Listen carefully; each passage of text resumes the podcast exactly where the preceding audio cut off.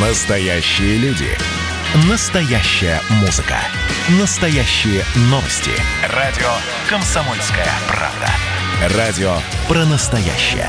97,2 FM. эм. По сути дела, Николай Стариков.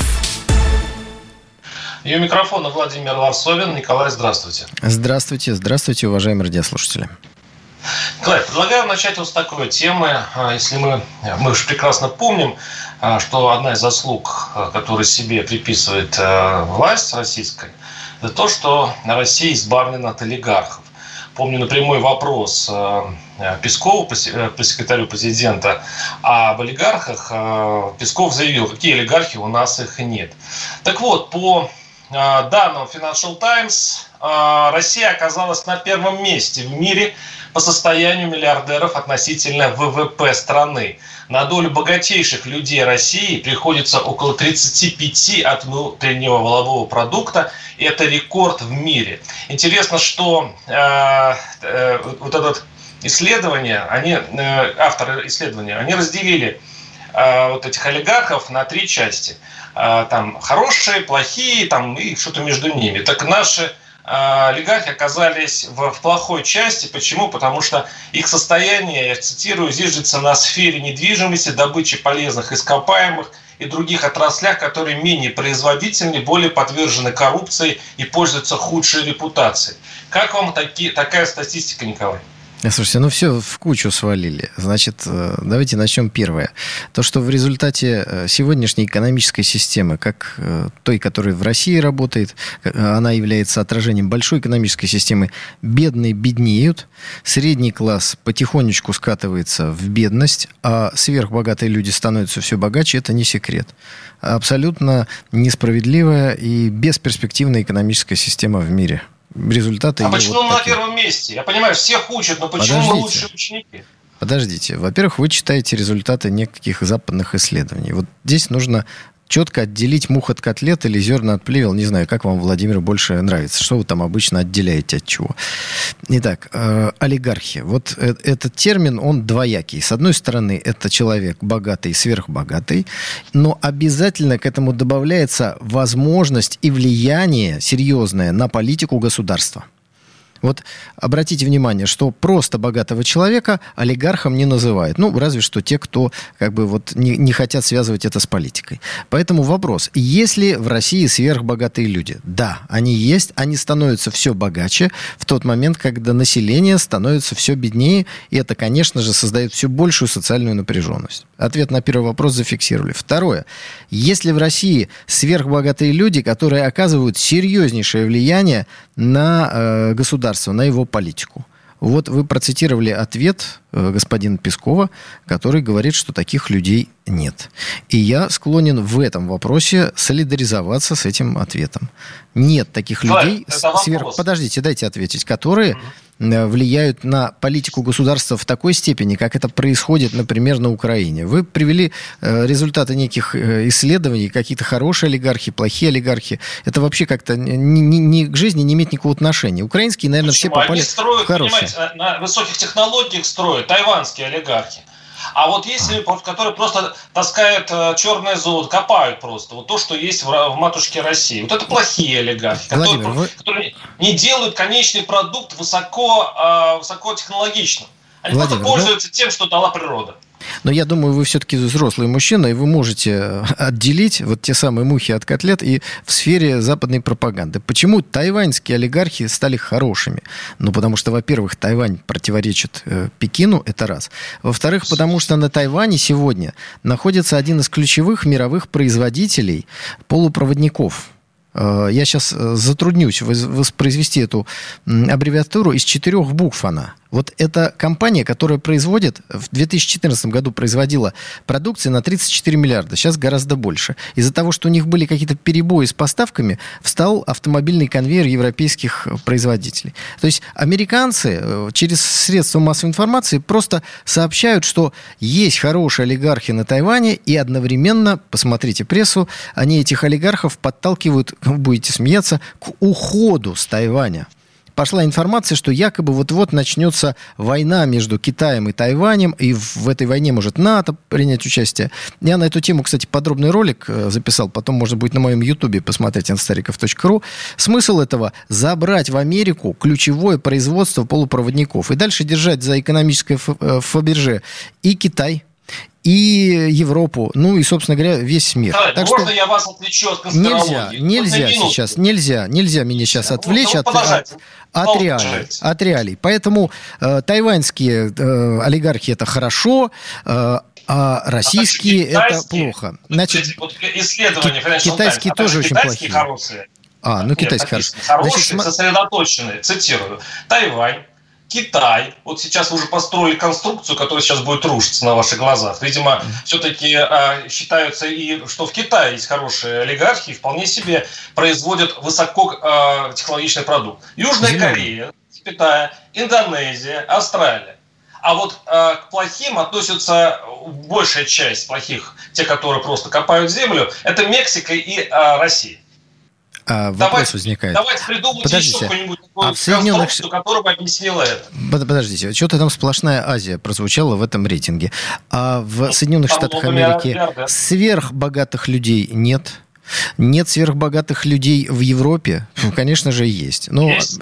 короче, давайте мы эти, эти э, политически ангажированные рейтинги отложим в сторону, потому что они к жизни имеют мало отношения. Вопрос э, звучит в другом. Как создать справедливую систему распределения и перераспределения национального э, дохода в стране. Вот тот вопрос, который мы с вами должны обсуждать. Сегодняшние олигархи не имеют влияния на политическую систему в России. Николай, давайте Но вот об они этом хотят вот именно... на нее влиять. Они хотят да. на нее влиять. Об этом они... интересно поговорить. Вот у нас Мордашов, он умеет около 2% ВВП всей страны. Там неплохая сумма. Вот один Мордашов с его компанией. А скажите, вот э, когда олигархи влияют на какую-то власть, видимо, они э, это делают для того, чтобы э, монетизировать свое влияние и стать еще богаче.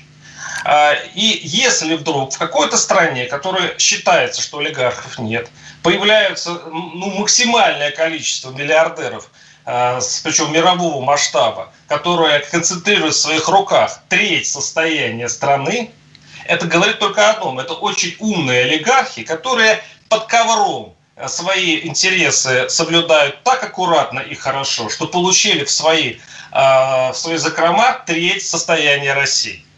Ну, э, Владимир, Давай, вот, так, вот такая люди, версия. Как. Э, ну, вы знаете, на мой и взгляд... вариант, наши власти Подожди. сами по себе олигархи есть. Вот наши власти, Владимир, ну не есть, спешите, по сути, олигархи, не спешите. у которых есть свои кошельки. А кошельки называются определенные корпорации, определенные миллиардеры, которые просто служат кошельками наших властей, которые и есть самые главные олигархи. Да, Владимир, вы, пожалуйста, не спешите так. У нас впереди еще вся программа. Э, Но, ну, во-первых, я хотел попросить вас э, назвать телефон студии, чтобы наши уважаемые радиослушатели могли позвонить и поделиться своей точкой зрения.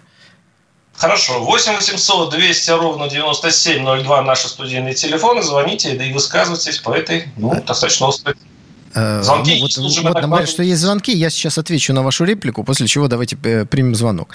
Значит, еще раз, давайте переведем к критериям.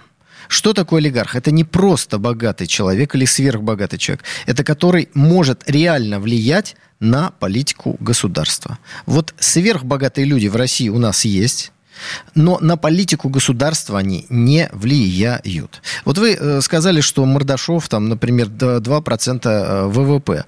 Э, тут же сказали, что, наверное, это очень умные люди. Вы знаете, для меня богатство и ум ну, не всегда коррелируют. Ну, просто давайте уж будем справедливы. Если человек заработал большие деньги, наверное, в уме ему отказать очень сложно. Но нас должны волновать не наличие или отсутствие ума или совести у них, а реально государством они рулят или не рулят? Это первый вопрос. Я на него свою точку зрения высказал. И второе.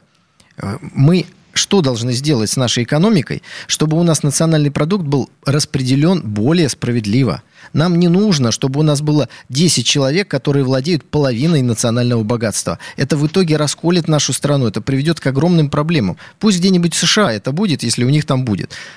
Вот два вопроса основных, которые мы с вами должны обсуждать и которые я предлагаю э, в виде вопроса задать нашим уважаемым радиослушателям. Да, Конечно. В принципе, у меня э, есть вариант ответа, так просто вот для того, чтобы э, нашу дискуссию и со слушателями разнообразить. А есть очень, очень, кстати, скучное объяснение, что у нас нет, почему мало среднего бизнеса и мелкого бизнеса, то очень много крупного.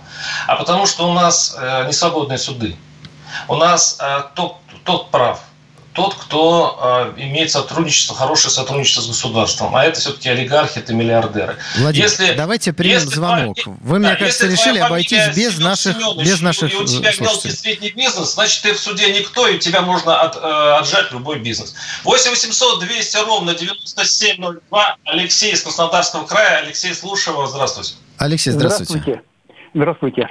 Владимир, скажите, пожалуйста, Березовский это же был олигарх раньше в России, да? Конечно. Это был, и никто не будет спорить, что это очень богатый и власть, и э, большими возможностями обладал. А почему его в Лондоне повесили так, что даже справку не дали? Ну, ответьте ну, на этот вопрос. Извините, вы меня извините, но его повесили как-то, ну, демонстративно, и, ну, я извиняюсь, как, как собаку повесили, и все. Его и повесили, потому что он попытался быть самостоятельным.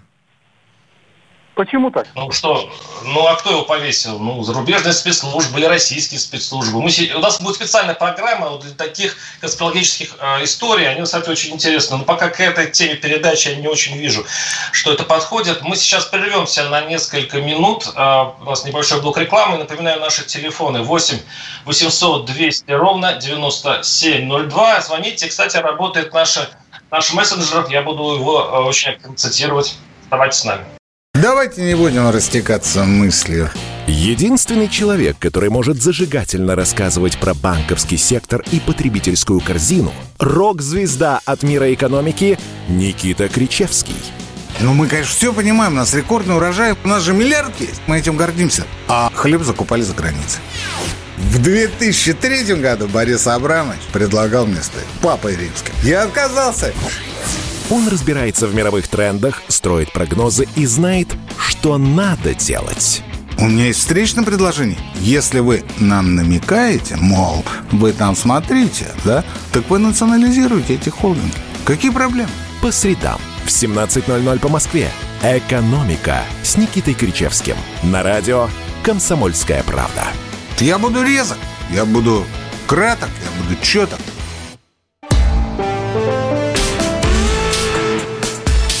По сути дела, Николай Стариков. И микрофон Владимир Варсобин. Да. На долю богатейших людей России приходится около 35% ВВП. Это исследование Financial Times. И мы с Николаем обсуждаем, кто эти прекрасные да. люди. Владимир, те, давайте процитируем наш мессенджер. Третью э, часть нашего да? государства, да. Про, про, да, про... я, кстати, собираюсь это сделать. Ну Давайте вот это сделаю я, это сделаю я. Значит, давайте, вот давайте. последнее сообщение.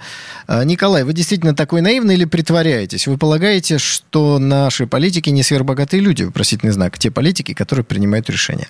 Значит, конечно, политики, находящиеся во власти, около власти, не являются бедными людьми. Это первое. Но деньги и власть – это все-таки разные вещи. Приведу вам пример не из нашей юрисдикции, он будет очень наглядный, свежий и понятный. Дональд Трамп – с учетом нашего курса доллар-рубль, который все время обваливает Центральный банк, Дональд Трамп сверхбогатый человек. Вопрос, это помогло ему переизбраться на пост президента Соединенных Штатов Америки. При этом Дональд Трамп гораздо более богатый, насколько мы можем судить, чем его оппонент, который в итоге выиграл выборы. Нет, потому что было принято политическое решение не пустить Дональда Трампа в, во власть. И его не пустили. Устроили провокацию с, значит, этим псевдозахватом Капитолии и так далее и тому подобное. Не будем туда удаляться. Вот разница. Богатый человек, он может участвовать, он может пытаться, но власть это нечто иное. Хотя, конечно, деньги и власть, они всегда ходят парой, они рядом находятся. Поэтому, естественно, никто не, не является таким наивным человеком, что думает, что это никак между собой не коррелируется. Но здесь давайте называть вещи своими именами. Теперь к э, тому, что позвонил предыдущий наш уважаемый радиослушатель перед перерывом. Березовский, та же самая история. У него были деньги, у него было влияние, он уехал за границу, стал просто абсолютно инструментом. Он и раньше был инструментом, только внутри России. Но это было не очень заметно. Он стал инструментом внешних врагов России, э, воздействия на нашу страну. Когда попытался играть в свои собственные игры, его повесили на шарфике, и совершенно справедливо сказал звонящий, до сих пор нет свидетельства о смерти. То есть дочка Березовского идет в независимый, в кавычках, британский суд и говорит, где свидетельство о смерти. Ей говорят, говорят, извините, никак не можем разобраться. Уже прошло много лет. Ну, больше такое? досаждал российской власти, чем э, какой-то еще. Я же думаю, если уж искать конспирологические версии, то вот тогда ищите есть, в районе ГРУ. Владимир, объясните, по, объясните а, пожалуйста, почему до сих пор, если это так, как вы говорите, э, Петров и Баширов не обвинены в смерти, э, значит, Бориса Березовского? Ну, просто вот интересно. Николай, давайте вернемся все-таки а, в Россию. Ну, все понял. Сказать нечего. Затян. Давайте да вернемся нет, в Россию. Просто, давайте я, вернемся я к телефону телефонным звонкам. Я, Давайте я вернемся к телефонным звонкам. Тему, которую сейчас мы заявили. Мы вы сейчас уйдете в конспирологию, оттуда вас не вытащу, в конце концов. Да нет, я, я еще раз... Такой... Я еще да. раз процитирую наш мессенджер, потому что очень хорошие вещи туда люди пишут. Пожалуйста, пишите дальше, больше и глубже. Пишут, что олигархов в Южной Корее выбрасывают из окон. Это эпизод, когда один из э, генералов, э, грубо говоря, диктаторов Южной э, Кореи пытался навести порядок. Он собрал их всех для задушевной беседы, объяснил, что нужно строить, а что строить не нужно, что делать нужно, что делать не нужно. И вот какой-то из этих товарищей, говорится, посмеялся и не услышал сказанный ему сигнал. Через некоторое время он выпал из своего небоскреба спасибо. После чего все остальные все прекрасно поняли. Ну, Николай, ну, смотрите, теперь Вот, смотрите, вот послушайте меня немножко. Вы говорите, что это не олигархи. Вы говорите, что они не влияют на политику. При этом у нас а, самые люди, госкорпорации, которые ворочают самыми большими деньгами, типа «Газпрома», да, относятся к узкому кругу знакомых Владимира Путина, и там еще есть э, как бы, э, дачное товарищество «Озеро» и, э, и так далее, и так далее. Вы, как человек оппозиционных, по крайней мере, не взглядах на хотя бы структур, знаете, что «Единую Россию» кормят все, гос, все наши государственные структуры, и, в общем-то, деньги у них появляются тоже оттуда. Почему вы считаете, что вот олигарх – это что-то из 90 90-х, типа Березовского, который платит СМИ и так далее. Сейчас уже новое время. Сейчас э, можно быть э, олигархом-государством. Если ты большой чиновник, у тебя в кармане все, э, все э, недра, все деньги просто рассованы по разным карманам. Где-то это Мордашов, где-то это Абрамович, где-то это еще кто. Но факт остается фактом. Это всего лишь карманы одного, возможно, человека или нескольких э, людей. Поэтому ваша, э, ваша значит, э, формула, по которым олигархи влияют на политику, они просто смыкаются в одного человека. Он одновременно и политик, и олигарх.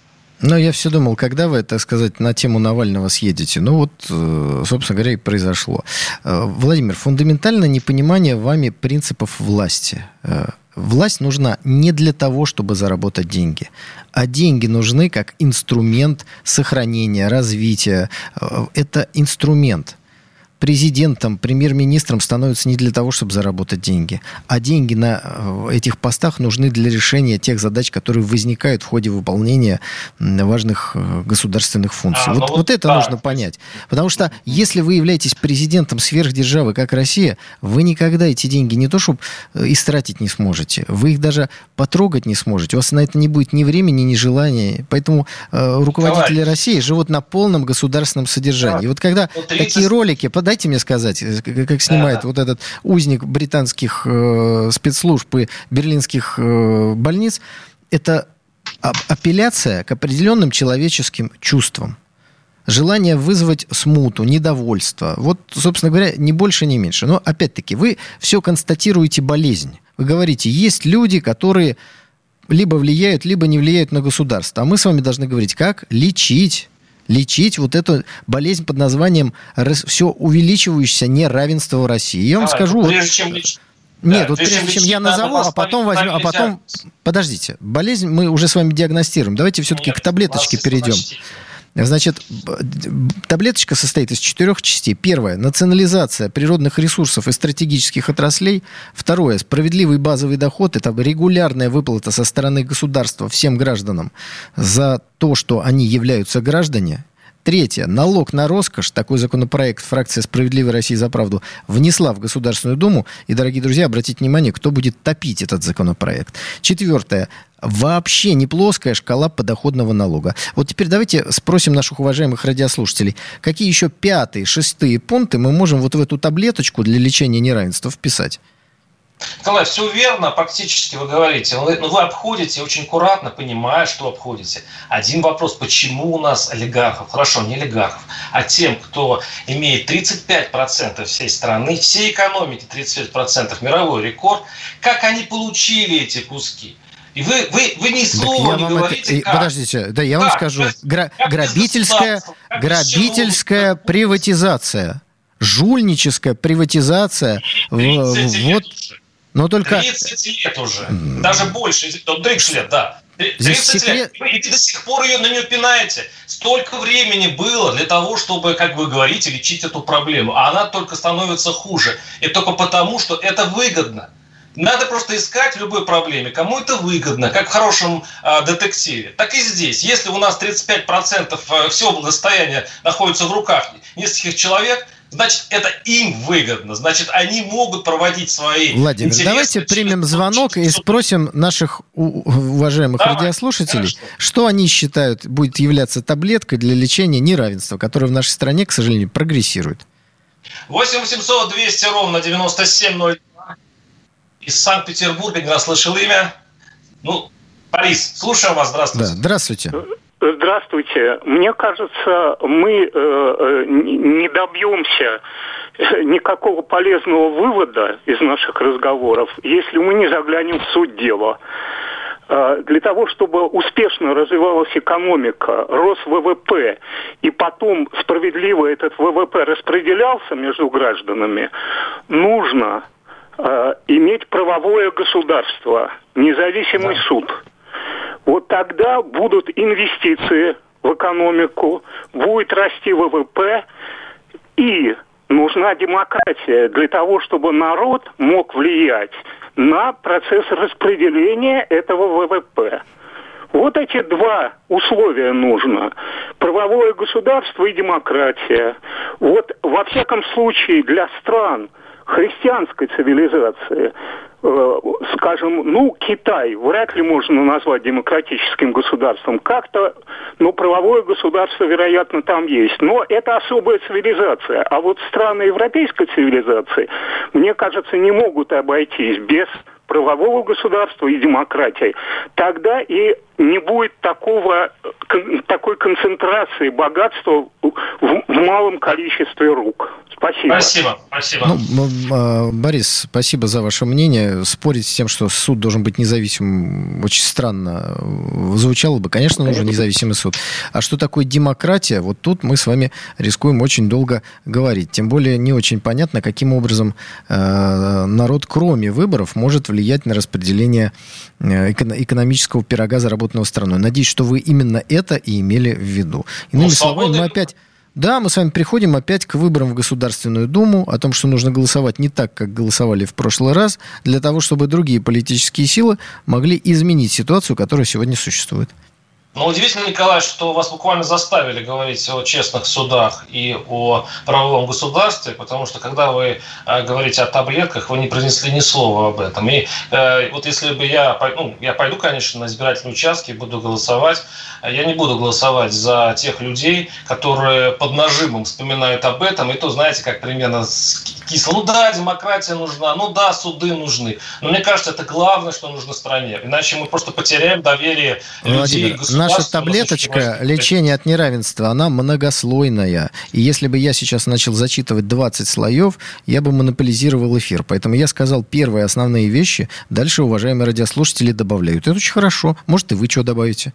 Наш рецепт. начинать надо. 8 700 200 ровно 9702. Сейчас мы прервемся на большой блок рекламы. Оставайтесь с нами. После новостей встретимся. Мы тут порт-ячейку организовали. Бычью России называется. Я секретарь. Это мой актив. А вы кто такие? Он пришел на радио «Комсомольская правда».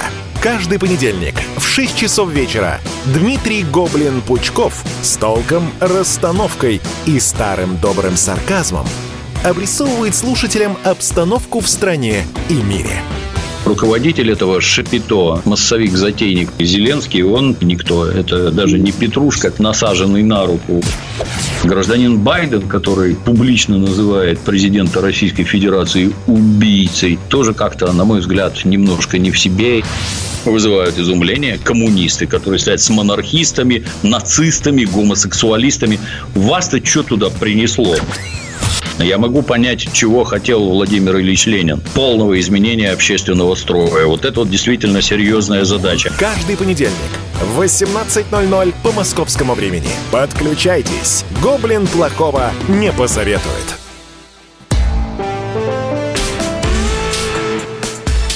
По сути дела, Николай Стариков. И у микрофона Владимир Варсобин. Ну что, будем принимать сейчас звонки, да, Николай? Да, давайте примем. 8 800, 8 800 200 ровно 9702. Константин из Хабаровска. Константин, слушаю вас. Здравствуйте. Здравствуйте. Здравствуйте. А, вот вы перечислили, я обращаюсь к Старикову, вы перечислили несколько слоев своей многослойной таблетки. И эти слои можно описать одной фразой. И, в принципе, их четыре сократить до одного. Отнять и поделить. Отнять и поделить. Это все ваши вот эти четыре пункта укладываются в эту фразу. Но если обратиться к истории, то нет никакой уверенности, что вы отнимете, но поделите. Скорее всего, отнимете, но не поделите нет доверия. Ну, спасибо Это за вашу, по, спасибо по за вашу точку зрения. Я прерву вас просто в целях э, экономии.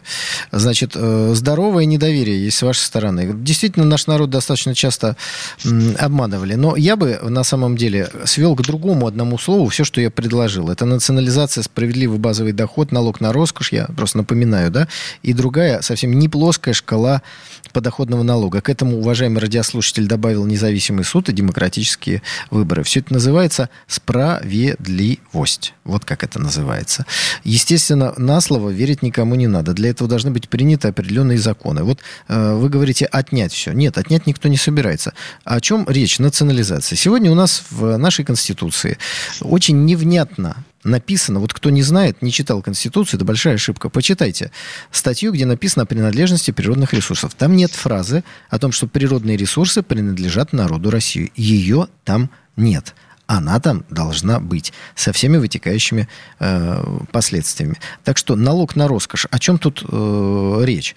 Если у кого-то есть дом э, от 50 миллионов рублей, автомобиль ценой более 8 миллионов рублей. И дальше такие, ну, по-моему, явные признаки роскоши, как яхта, вертолет ценой больше 15 миллионов. Ну, очевидно, что подавляющее большинство граждан Российской Федерации не имеют всего вышеперечисленного. Вот эти люди, вот за эти вещи должны платить налог на роскошь. Это что, несправедливо? Нет. Этот налог будет э, поступать в федеральный бюджет, и оттуда перераспределяться по регионам. Почему именно так? Потому что сверхбогатые люди живут в нескольких регионах, и в некоторых регионах, если будет региональный сбор этого налога, там вообще денег не будет от этого налога. Разве это несправедливо? Так что мне кажется, что здоровое недоверие это, так сказать, важно. Но, дорогие друзья, вот нужно все-таки определяться, за кого голосовать 19 сентября 2021 года. А для этого посмотрите, например, судьбу внесенного фракции «Справедливая Россия за правду» законопроекта о налоге на роскошь. Если вот кто-то может хоть один минус этого законопроекта назвать, я бы попросил позвонить вне того, что мы сейчас переходим к международной повестке и высказать свою точку зрения. Николай, вот на вашем месте два дня назад сидел Жириновский. А, говорил примерно одно и то же. Вы как корабейники перед ярмаркой ходите и показываете народу яркие, значит, платочки и а, эти самые мармеладки на палочке. На самом деле, э, все же понятно, что будет. Это каждый год цикл. В итоге все равно власть имела 20 лет, 30 лет возможности внести и э, э, ввести плоскую шкалу и сделать вот эти самые справедливые законы. Сколько Опять лет Владимир Жириновский находится в политике? Ну, с момента разрушения Советского. Союза. А вы подрастающая вот, молодежь. Вот ваш вы покорный слуга еще только туда собирается. Вопрос, кому есть претензии по невыполнению своих обещаний, а кому этих претензий нет. Это раз.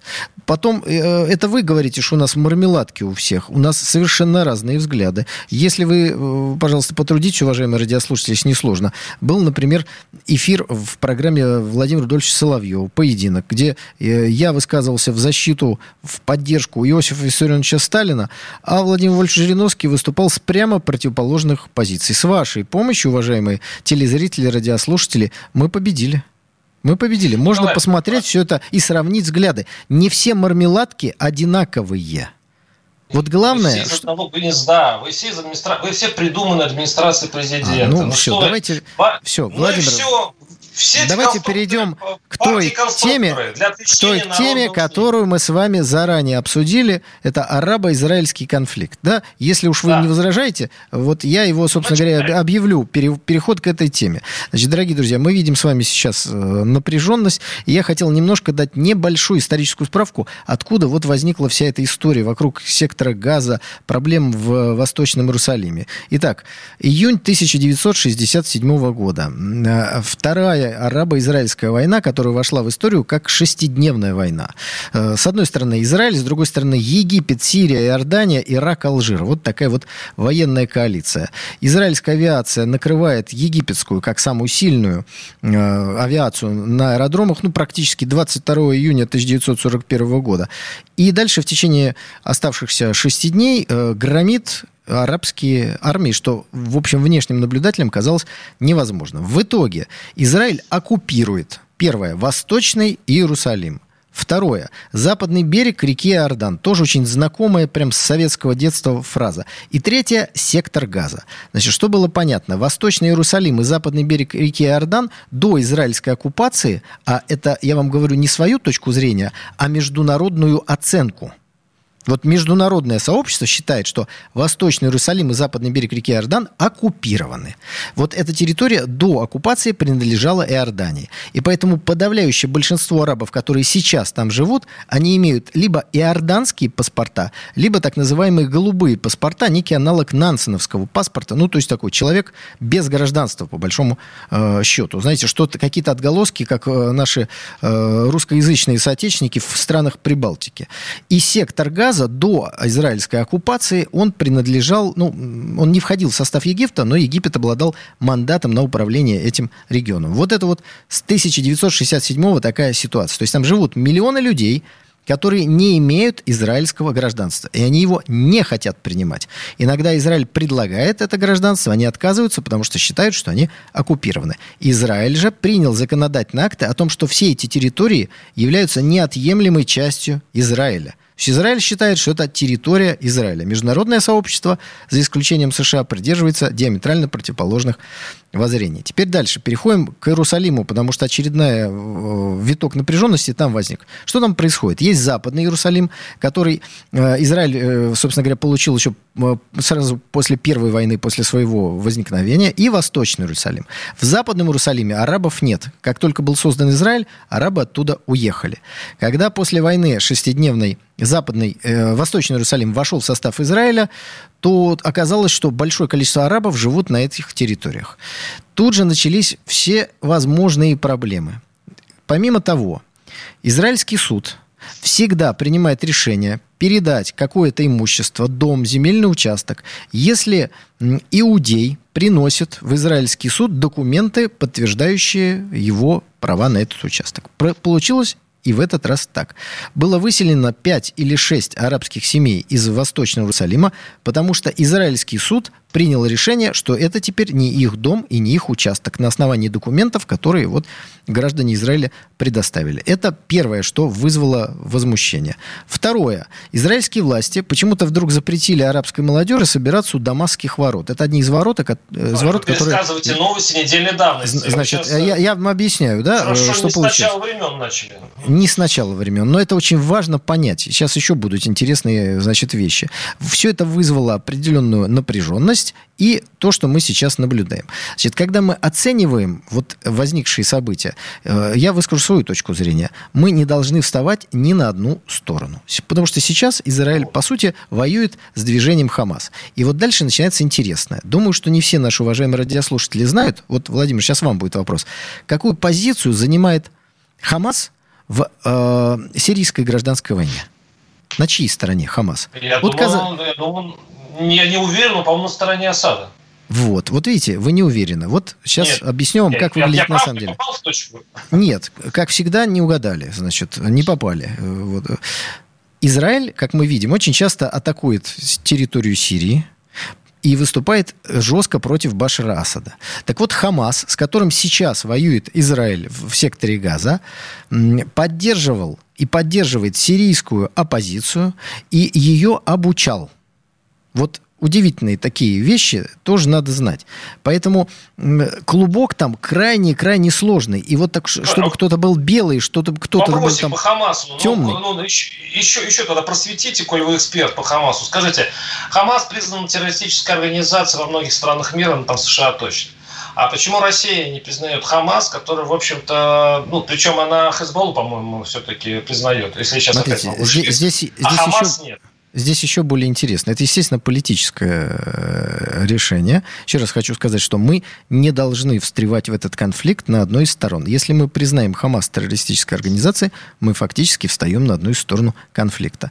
Теперь, Хамас это не просто организация, это исламистская организация, и это часть большой сети, которая называется «Братья-мусульмане». Вот, например, государственный переворот, который произошел в Египте на американские деньги под американским дипломатическим прикрытием, его осуществили братья-мусульмане. И вот Хамас – это часть этих братьев-мусульман, но отдельная. Короче, там настолько все сложно, настолько все переплетено. Есть, есть хорошие террористы для Москвы, есть плохие террористы для Москвы. Хамас у нас хорошие террористы для Москвы, потому что мы а, с ними, э, ну, если не сотрудничаем, то, по крайней мере, ведем с ними разговор. А, только потому, что, видимо, мы хотим быть на середине. Но при этом мы воевали с ними, когда, э, были, ну, когда воевали в Сирии. Это, это, это ваша точка зрения. Змей. Мы с Хамасом не воевали. Хамас тайно ну, обучал, ну. обучал оппозицию, э, и представители Хезбаллы, которые сражались на другой стороне, удивлялись, видя, что, собственно говоря, одна и та же рука по Мы эту тему продолжим через несколько минут. Оставайтесь с нами, сейчас прервемся и вернемся. Николай Стариков. Публицистка, комсомолка и просто красавица Диана Кади с пристрастием допрашивает главных ньюсмейкеров страны. В конце каждого выпуска спорщики заключают пари на главные темы дня. Что получит победитель? Скоро узнаете. Азарт, инсайды, разговоры шепотов и на повышенных тонах. Все это программа «Пари с Дианой Кади». Каждое воскресенье в 4 часа дня по московскому времени. На радио «Комсомольская правда».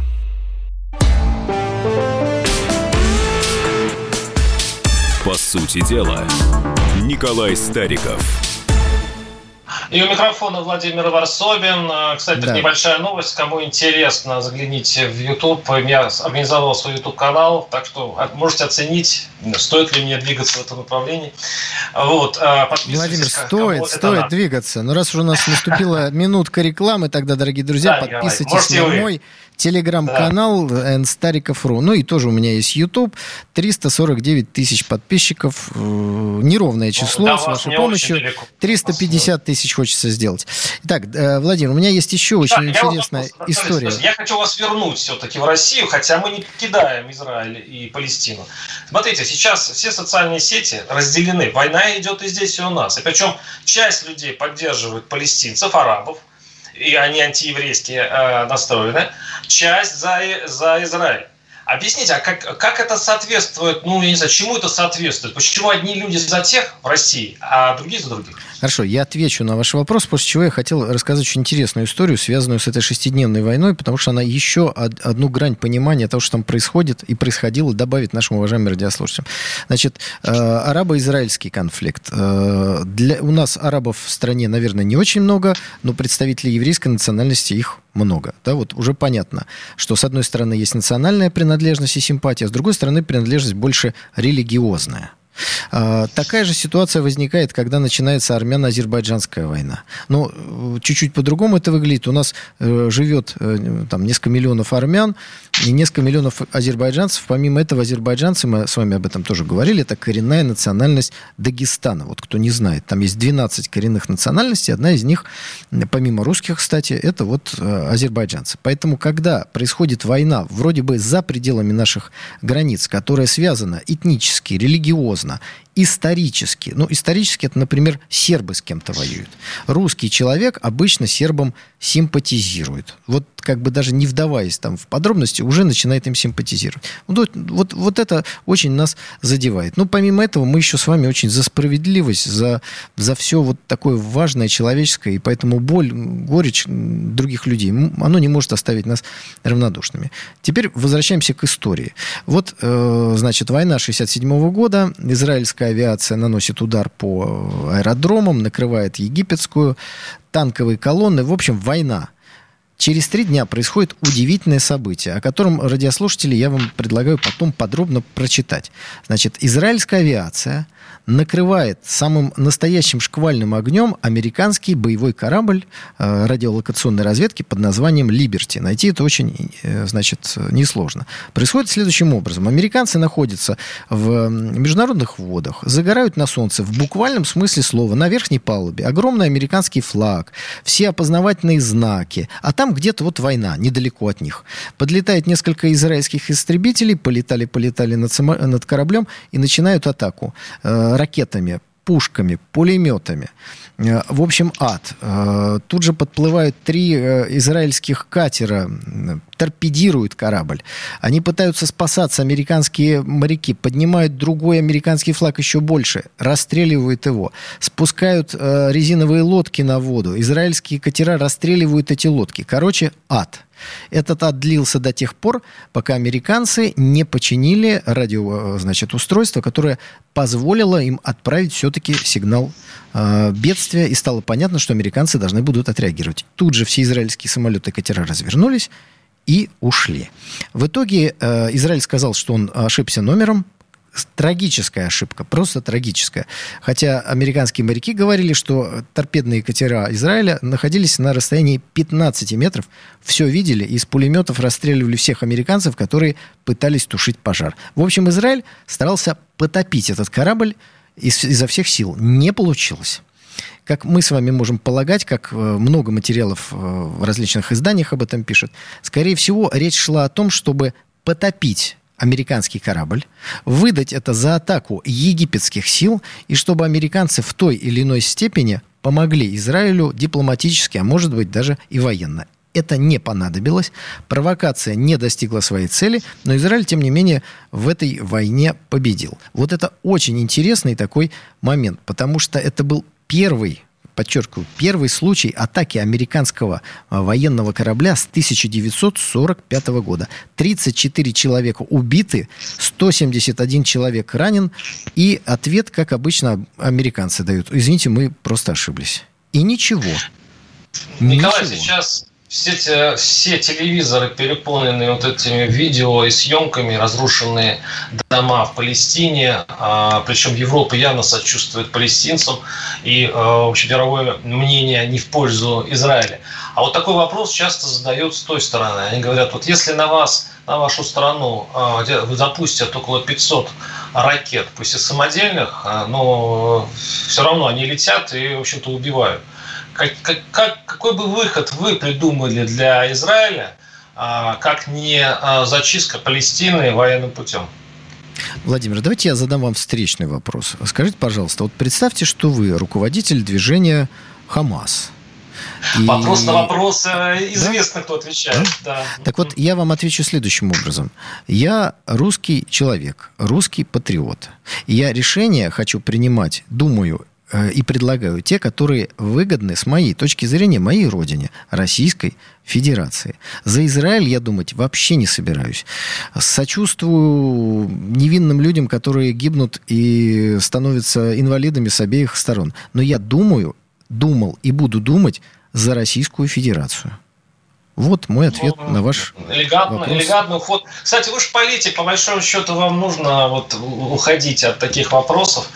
Я даже, кстати, без издевки, я понимаю вас. Нет, мне не А надо вот- уходить, потому что у меня есть ответ. И вы меня спросили, что делать в этой ситуации. Только вы меня Ну, попытались поставить на одну из полочек конфликта. А я вам говорю, что это не наш конфликт, и в него нам включаться ни на одной из сторон невозможно, не нужно и вредно. Вот это мой рецепт, мое предложение для моей родины под названием Российская Федерация. Хорошо, ладно, так есть ответ. Народ давно отказался и от Советов, и от Сталина, и от любимого Николая СССР, пишет наш слушатель. А разве он ничего не знает? И вообще вас тут обвиняют в старомодности по поводу вашей приверженности э, вот к таким вот видам. Социализм – это будущее человечества. Так что это не старомодность, это взгляд в будущее, это образ будущего, который неизбежно наступит. Но для этого, дорогие друзья, надо прийти на выборы и проголосовать за справедливую Россию за правду. Э, Да, и проголосуйте за то, что вам ближе. Все-таки я вот буду делать именно так. Николай, спасибо вам огромное. И э, встретимся через неделю в той же, э, в том же ярком разговоре. Всего доброго, До дорогие друзья. свидания. По сути дела, Николай Стариков.